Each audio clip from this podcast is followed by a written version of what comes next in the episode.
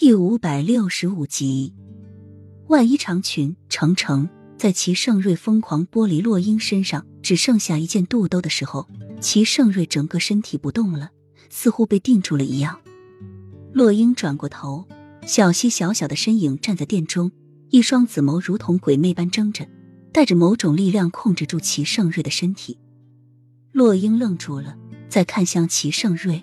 齐盛瑞也是一脸震惊的看着小溪，他的身体被小溪用异能控制住了，但是脸上的表情却越演越烈，惊愕而又诧异。洛英穿好衣服，不可置信的看着小溪，慕容锦说的时候，他就意味到什么了。他不想去面对这个事实，但是这个事实的确很残酷。他遗传了他父亲的基因，身上也同样带着异能。娘亲，我替你报仇，杀了他。小溪的声音虽然稚嫩，但是却让人听产生一种恐惧，尤其是那双紫眸。洛英找不到形容词来形容，如今的小溪真的和当初的齐盛瑞像极了。报仇？难道小溪一直都知道他要找谁报仇？那他还知道什么？洛英惊愕了。洛英知道，只要小溪想要杀掉齐盛瑞，只要轻轻的动一下意念就可以了。所以他飞快的挡在小溪的面前。